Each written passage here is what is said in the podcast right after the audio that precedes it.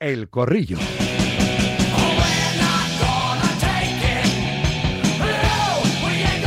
Qué ganas de rajar tienen, qué ganas tienen de hablar de la Superliga. Se está retrasando un poquito la comparecencia de la UEFA, aunque ya sabemos lo que va a decir el máximo organismo del fútbol europeo, contraatacando a esa sentencia del Tribunal de Justicia de la Unión Europea que de alguna forma le da luz verde a una competición que ha explicado el CEO de la Superliga va a ser europea, abierta, sin miembros permanentes, basada en el mérito deportivo, en abierto, retransmitida por streaming de forma gratuita, 64 equipos divididos en tres ligas, Star, Gold y Blue, con ascensos y descensos.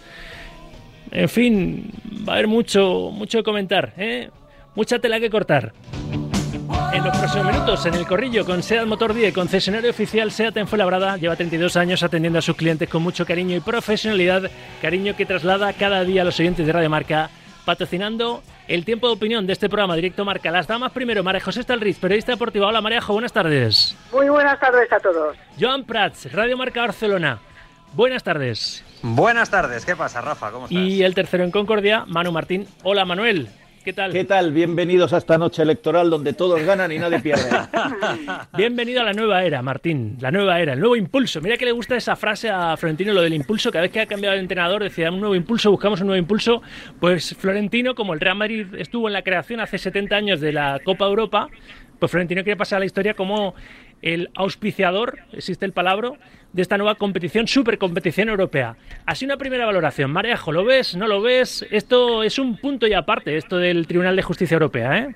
No lo veo porque lo que se pretende es otro monopolio, cambiando de nombre y con otros gestionando sus dineros. Pero no deja de ser más de lo mismo. Eh, a ver, eh, la Superliga no, no, no tiene, es, es, es una suma de declaración de intenciones, no es nada más, no es nada sólido, no hay nada detrás de ello sobre todo porque no hay clubes detrás de ello. Hay un, hay un proyecto al que no se ha adherido absolutamente nada ni nadie y que eh, sobre todo se sujeta bajo un, una base que no, no acabo yo de entender cuál va a ser la fuente de ingresos de esa Superliga, de esa competición. De hecho, fíjate. Teóricamente, escucha un segundo. No, no, es que está hablando la UEFA. Sí. Vale, vale, pues entonces nada, adelante, vamos. ¿Eh? Vamos a escuchar al máximo organismo del fútbol europeo. Pero vamos, vas a acabar tu argumentación MJ seguro. Esto en inglés, así que vamos a ver si, si cazamos muchas cosas. 2021. The ECJ certainly has not given the green light nor approved projects like the so-called Super League. We actually welcome the clarity. Nahuel Miranda se presta como traductor. Hola Nahuel, ¿qué tal? Buenas tardes. ¿Qué tal? Muy buenas. Be careful with me. ¿eh? Sí, sí. Venga, vamos allá. A ver qué a ver qué se argumenta desde el máximo organismo del fútbol europeo. So-called European Super League has never requested authorization. La llamada Superliga Europea Differently is not true. No ha sido autorizada. Todo lo que el que diga lo contrario no está diciendo la verdad. Our authorization system was imperfect, and we started to work on that in 2021.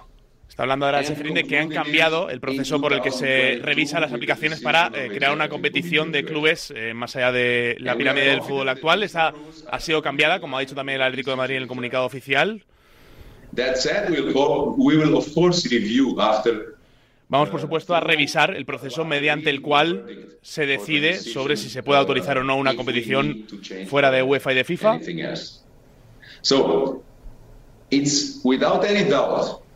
Sin lugar a dudas, model. queremos reafirmar que la ECA eh, reafirma el eh, modelo actual, la pirámide actual de fútbol europeo.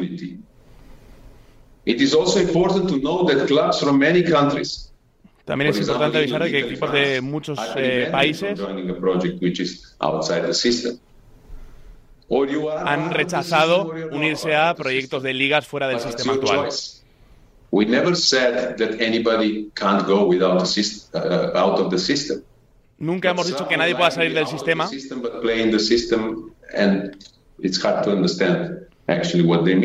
Pero es difícil entender qué es lo que quieren saliendo de ese sistema. And to exclusively sell the commercial rights. So any competition, any, must fit within the system and comply with our new authorization rules. Cualquier competi- competición tiene que integrarse en el sistema y seguir las reglas actuales. Y estar abiertas a el mérito deportivo, a, que se clasifique mediante el mérito deportivo. By requiring participation in the UCL by domestic league champions.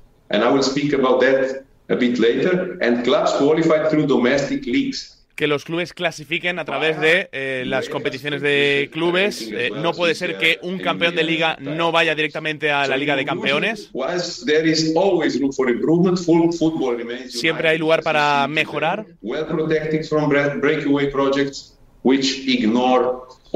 Pero no estamos detrás de proyectos divergentes que salgan de la estructura actual del fútbol europeo.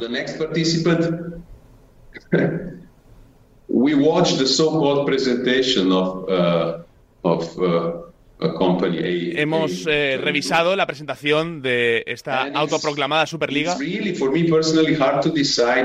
Y es difícil para mí decidir si tienes que estar eh, en shock o te tiene que dar la risa. Ya que estamos cerca de Navidades, eh, voy a elegir uh, la risa. Especially the interesting idea is la idea especialmente interesante that the champions would qualify in a es aquello de que los campeones van a eh, clasificar a una nueva liga, ya que es una competición con tres divisiones.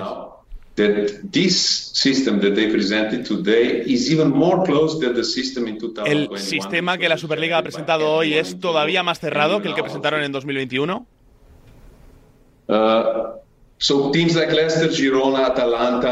Equipos como el Leicester, el Girona, el Atalanta, sin llegar a hablar de eh, ligas eh, menores, eh, van a tener imposible clasificar para una competición como esta.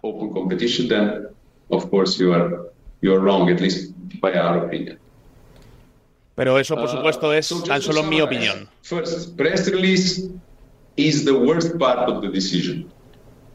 Decision el comunicado de prensa del Tribunal de Justicia de la Unión Europea es la peor parte de la decisión, está mal hecho. Nos sentaremos, tenemos tiempo para hacer esto, para revisar eh, toda la sentencia en detalle. Después de la presentación, está claro que la Superliga va a ser una liga cerrada.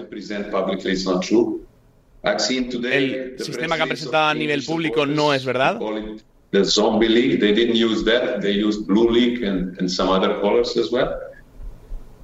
Se han inventado nuevas ligas con muchos colorines y demás.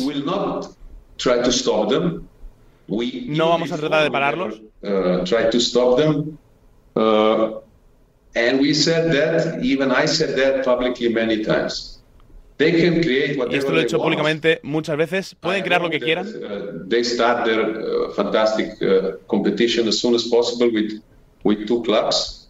Pueden uh, empezar una competición nueva que sea muy bonita con solo dos clubes.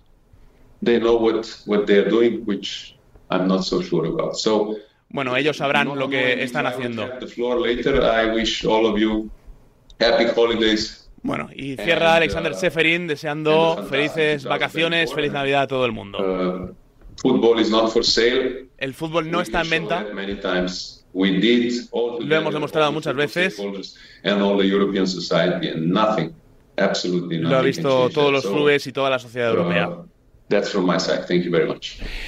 pues ese ha sido el comunicado de Alexander Zeferin, el presidente de la UEFA. La verdad es que mm, da para comentar y lo vamos a y lo vamos a comentar. El fútbol no está en venta, ¿no? Una frase así como muy a modo de titular. Nahuel Miranda, gracias por la asistencia, ¿eh? Nada, nada. Yo sabía, mi inglés es más de Oxford, que el tuyo es más eh, de la parte donde en Eslovenia hablan inglés, ¿no? Ahí está, sí, sí. Lo aprendió Cheferín, ¿no? En la Academia de Inglés no aprendió él. Correcto.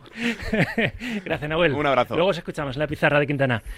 Em, ¿Qué os ha parecido, Marejo? Una, acaba tu argumentación y suma lo que quieras respecto a lo que has pues escuchado del presidente de la UEFA.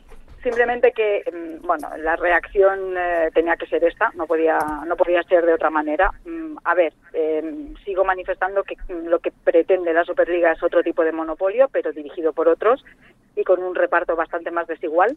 eh, del que hay ahora y no estoy diciendo que el de ahora sea justo ni perfecto, ¿eh? pero no deja de ser una evolución del de ahora, pero soy el que el que trinco y el que reparto, eh, con lo cual no me puede parecer no me puede parecer bien bajo ningún punto de vista.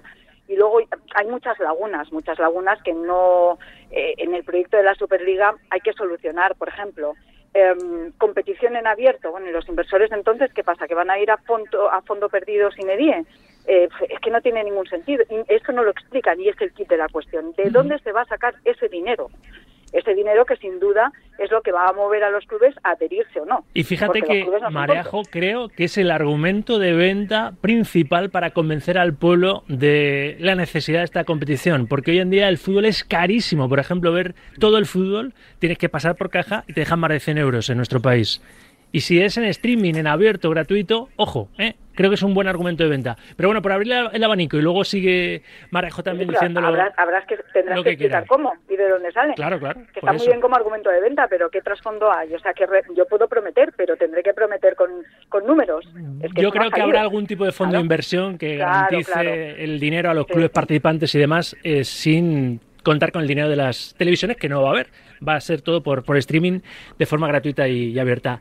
Eh, Jan Prats, desde Barcelona, a ver. A ver. la puerta estaba eufórico, ¿eh? grabó el vídeo con el subidón, ¿eh? porque es un expresarse así con contundencia, ¿eh? valorando positivamente esta sentencia.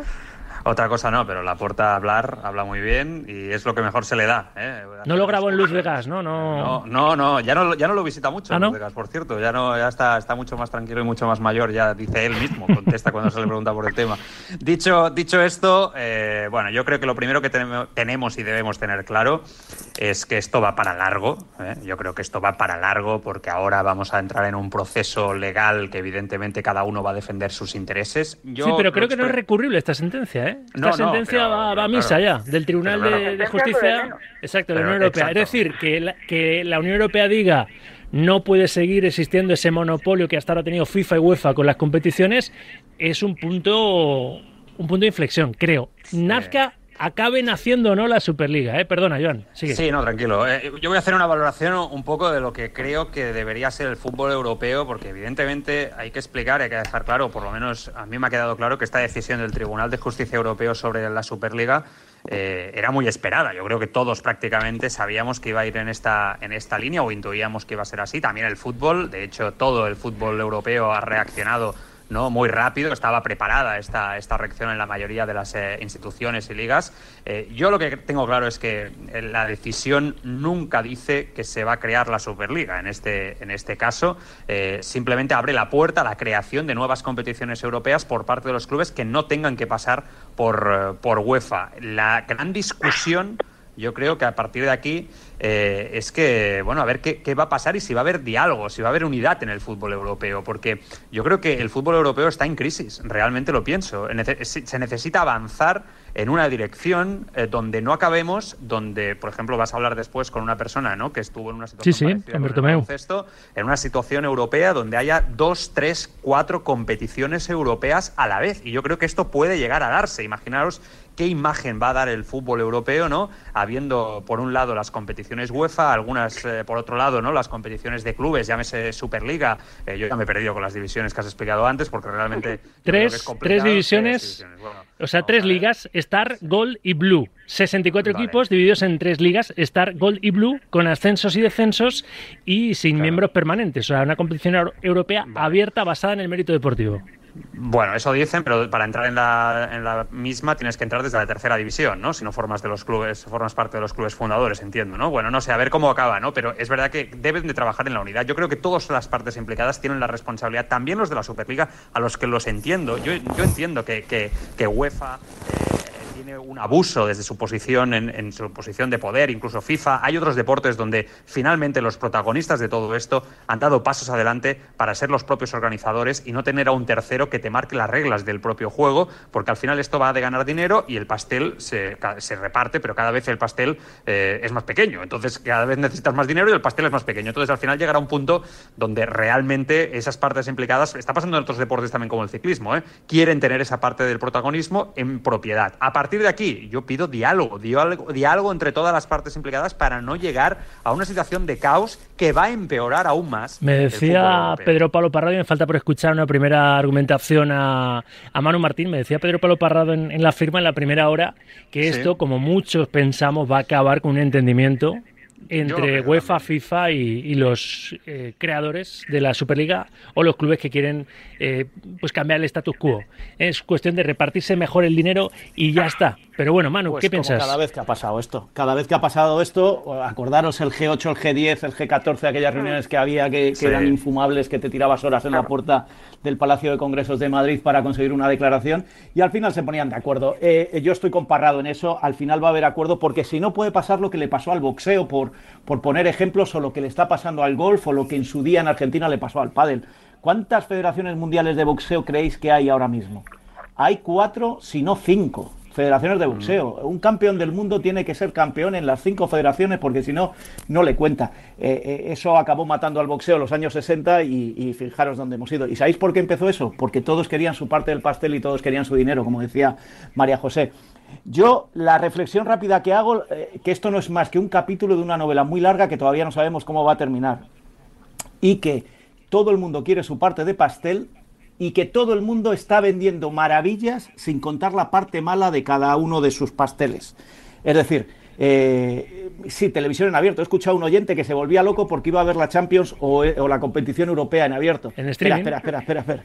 Sí, sí, sí, sí. Pero, pero yo a ese oyente le diría cuántos clubes ahora mismo, de todos los clubes de Europa, han dicho que van porque yo solo he oído a dos. No, no, es que a, mí me, parece el principal problema. Es decir, hasta ahora están Barça y Real Madrid, pero el Atlético que estaba en el roster inicial, que era el tercer equipo español de, los dos en total, eh, ya ha dicho que, que no, que no se vuelve a subir al proyecto, y los otros nueve, mm, incluido también 10 el Atlético, ninguno, aunque ya se ha manifestado también en Manchester United, el primero de la primera en posicionarse en contra y demás, el Bayern no estaba entre los 12 iniciales, eh, ninguno ha pasado por caja para pagar la penalización, ¿eh?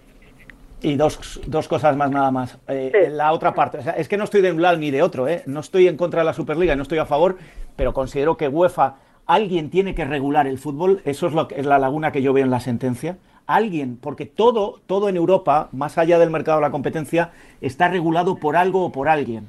Y en este caso es UEFA la encarga de regular el fútbol. Si no están de acuerdo con UEFA, se creará otro, otro estamento, pero alguien tiene que regular para que todo el mundo esté en igualdad de condiciones.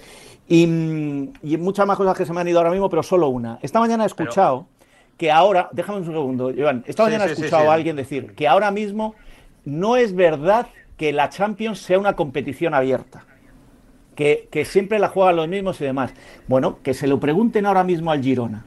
El Girona, si este año queda entre los cuatro primeros, será la primera vez que juegue la Champions. Si estuviéramos en la Superliga, no jugaría la Champions. Jugaría la tercera división de una supuesta Champions donde habría 64 equipos. Con lo cual, todos dicen la verdad de las cosas maravillosas y todos mienten en las partes negativas de los dos lados. Es verdad, pero también eh, porque España tiene cuatro plazas, cinco este, este año y otros países tienen menos. Pero que, pero sí, pero que da igual que aunque, aunque tuviéramos solo dos plazas, históricamente, desde hace 20 años, todos los países, como empezó la Champions, el Girona entraría en tercera división no entraría eh, ni siquiera en, una fase previa de clasificación para la fase de grupos. Entonces tienen que explicar bien lo de la meritocracia, eh, de la que ha hablado el, CEO de A22. le quitas la gracia. le quitas la gracia. No estaba previsto hacerlo en la inicial Superliga. No, inicialmente lo han hecho en base a la crítica que ha habido general. Y la reacción que ha habido en contra, claro. que ha habido, evidentemente. Solamente una cosa sobre lo que decía pero que No deja de ser mentira.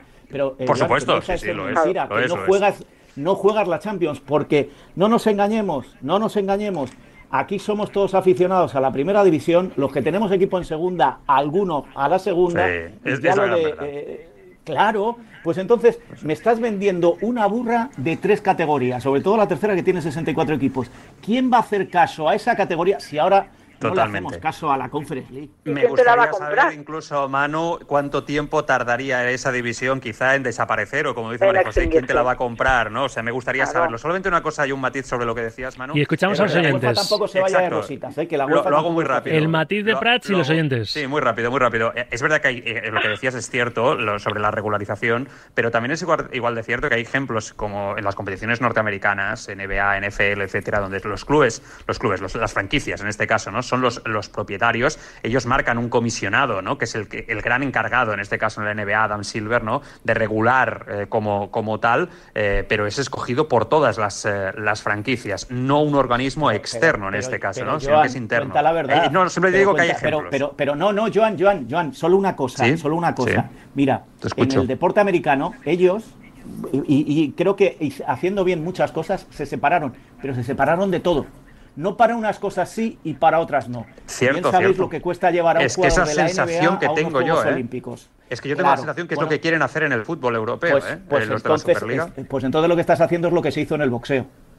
Cinco federaciones y para ser campeón del mundo tienes que conseguir los cinco cinturones, se llaman, ¿no? Es que yo no soy muy aficionado al boxeo. A ver los oyentes, a ver los oyentes que también quieren opinar, que son corrilleros de facto en este, en este espacio donde intentamos pues comentar la actualidad y pasa sin duda por, por esa sentencia del Tribunal de Justicia de la Unión Europea a propósito del monopolio abusivo, dice, de FIFA y UEFA, dice Luxemburgo, a propósito de las, de las competiciones, de las competiciones que han venido ellos organizando, por tanto, dando luz verde de alguna forma a la posible creación de la Superliga. De ahí a que nazca, pues queda un trecho y un recorrido bastante largo. Hay muchos detalles por concretar. Pero primera tanda dentro del corrillo de notas de audio de la audiencia de este programa Directo Marca Notas de Voz en ese 628 26 90 92.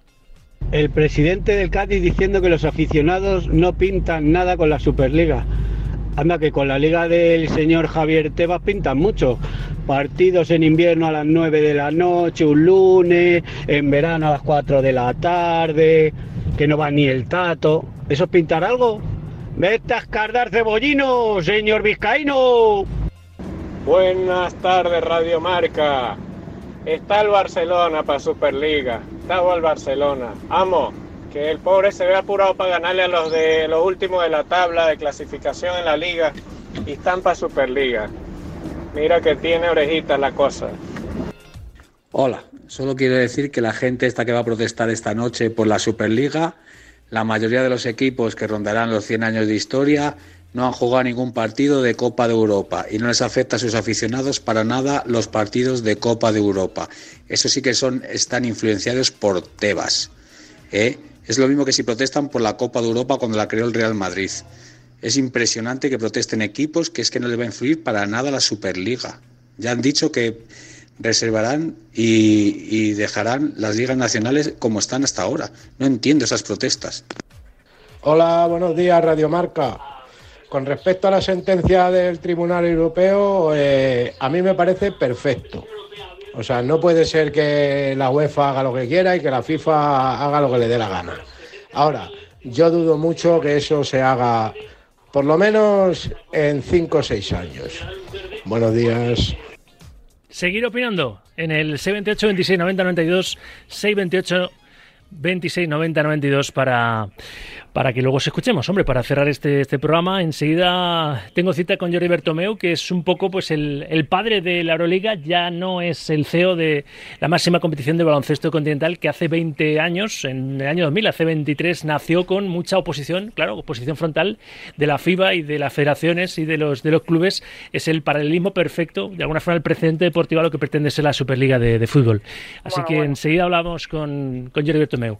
Eh, MJ, ¿qué más quieres decir? No, pues mira, simplemente ahora, a colación de esto de la, de la Euroliga, mm, mm, a ver, argumentos a favor y en contra de la Superliga puedes encontrar muchos como se encontraron en su día a favor y en contra de, la Euroliga. Pero claro, eh, para desempatar, em, mm, yo creo que lo que hay que tener en cuenta es lo que te pueda decir la gente que realmente está viviendo esto in situ. Eh, Jorge Garbajosa, ¿eh? a la sazón presidente de la Federación Española de baloncesto y un entendido del ya fútbol. Ya no, ya no. Ahora en FIBA, bueno, bueno efectivamente, ex, ex, ex presidente, perdón. Eh, él mismo eh, dijo en su día que el modelo de Euroliga no es un modelo de éxito, no representa modelo de éxito y no genera dinero, no genera lo que inviertes. yo creo que la Euroliga es verdad que tiene muchos paralelismos, pero quien utiliza la Euroliga para justificar el supuesto éxito de la Superliga, estamos hablando de deportes totalmente distintos y desde luego no me parece el mejor ejemplo desde un punto de vista económico.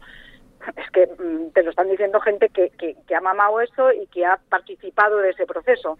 Entonces, eh, bueno, pues, pues fíjate eh, que por lo que intuyo, por lo que intuyo, supongo que más ciento y más cierto que cuáles son las principales diferencias, pero yo no lo tendría demasiado. Pues por lo que intuyo, yo creo que porque no es un modelo que esté funcionando, insisto, o que haya funcionado a clubes que tienen sus secciones de baloncesto absolutamente hundidas. Creo que no tiene retorno. ¿Hostal Rich? Hola. Ah, estás, vale, vale. No, que estaba intentando decirte que intuyo, por lo que he podido rascar, que Bertomeu le vaya a dar la contraria o le lleva la contraria, de hecho, de hace mucho tiempo en eso a Jorge Garbajosa. Sí, sí, claro. Pero bueno, eh, una frase pues solo de Manu Martín. Una frase solo de Manu Martín y de Joan Prats por cerrar el tema de la Superliga y quiero que hablemos algo al menos de lo de esta noche, en ese último pulso por ver quién es eh, campeón de invierno entre el Girona y el Real Madrid. El actual líder juega en el Villamarín ante el Betis, el Real Madrid, el segundo clasificado, juega en Vitoria frente, frente al Alavés y una frase también me cabrá solo de lo que pasó ayer, ese sonrojo, menos mal que para los aficionados del Barça, ¿eh? Sergi Roberto al rescate, el Barça pudo con el colista de, de primera. Pero, eh, ¿qué queréis decir para cerrar así muy lacónicamente este tema de la Superliga? Joan. Se lo ha buscado UEFA. Se lo ha buscado UEFA, es lo que quiero decir. Eh, e, este, este lío, sin estar de acuerdo al 100% con la Superliga, se lo ha buscado UEFA y no hay más que preguntarle al aficionado si ya sabe cómo va a ser el año que viene la Champions. Porque eh, yo, por más que me lo explican, todavía no me he enterado. Un bodrio, un bodrio, ya te lo digo yo. Y quiero añadir una cosita nada más. Eh, tanto que nos miramos en el deporte americano, el mayor deporte americano es la NFL, el fútbol americano. Eh, aquí un jugador de fútbol juega 60 partidos eh, de un equipo top, 60 partidos de media al año. ¿Sabéis cuántos juegan en la, en la NFL? Solo de liga, liga regular, más luego playoff y Super Bowl solo de liga regular juegan 17 partidos. no han perdido, siguen ganando 17 partidos, siguen ganando pasta todos los años y siguen aumentando las audiencias de la Super Bowl. No hay que ir a más partidos para ganar más dinero, sino hacerlo bien. Me temo que os tengo que hacer un poquito de, defensor porque si no, no me, no me va a coger el teléfono yo Bertomeu, que hemos quedado una hora muy, muy concreta. Simplemente de porque el, el pre siempre eh, es, peor, da menos juego que, los post partidos, ¿no? Veremos a ver qué pasa en ese, en ese Betis Girona y en el Alavés eh, Real Madrid, pero eh, una frase solo, María José, Joan y, Manu, de lo de ayer en, en Montjuic respecto al, al, Barça, ¿no? Un Barça que está ahora mismo eh, en Dallas, de bolo, para despedir el año. Así están las cosas. Bueno, pues yo, yo voy a decir simplemente que ayer se abrió la veda de Xavi con los jugadores. Yo creo que es evidente que ayer el entrenador del Fútbol Club Barcelona se, se cansó de, defenderlos eh, públicamente eh, y que yo veo al Barça muy, muy mal. Realmente lo veo francamente en una situación muy complicada, tanto defensiva como ofensivamente, muere las áreas, anímicamente, a nivel de confianza. y, y Xavi yo creo que ha empezado a optar por otra dirección para ver si consigue dar un volantazo a esto que sinceramente ¿eh? no lo veo nada. Ayer, Manu, no hubo excusas, ¿eh? por lo que dice Joan de, de Xavi. Como querías un titular, yo mi titular es menos mal que el alcoholista. Bien, no está mal. ¿Y Marejo, para marcharnos? Como quieres un titular, te lo voy a dar. Eh, esto sí que va a ser un antes y un después. Yo creo que también, sobre todo de cara al predicamento de Xavi en ese vestuario, ¿eh? porque ya... Vamos a ver quién pierde. Vamos a ver quién pierde. Claro, les diga directamente esas cosas a los medios de, de sus futbolistas, no sé cómo, cómo va a caer ¿eh? en la caseta. Pero bueno, que me tengo que ir, que tengo cita con, con Jordi Bertomeu. Gracias a los tres, que acabéis muy bien este, este 2023. Nos escuchamos en el, en el año nuevo. Venga, un besazo enorme a todos. Un beso muy grande para los tres. Gracias, feliz Navidad. En 21 minutos las 3, las 2 en Canarias. Hasta aquí el corrillo con Seat Motor 10.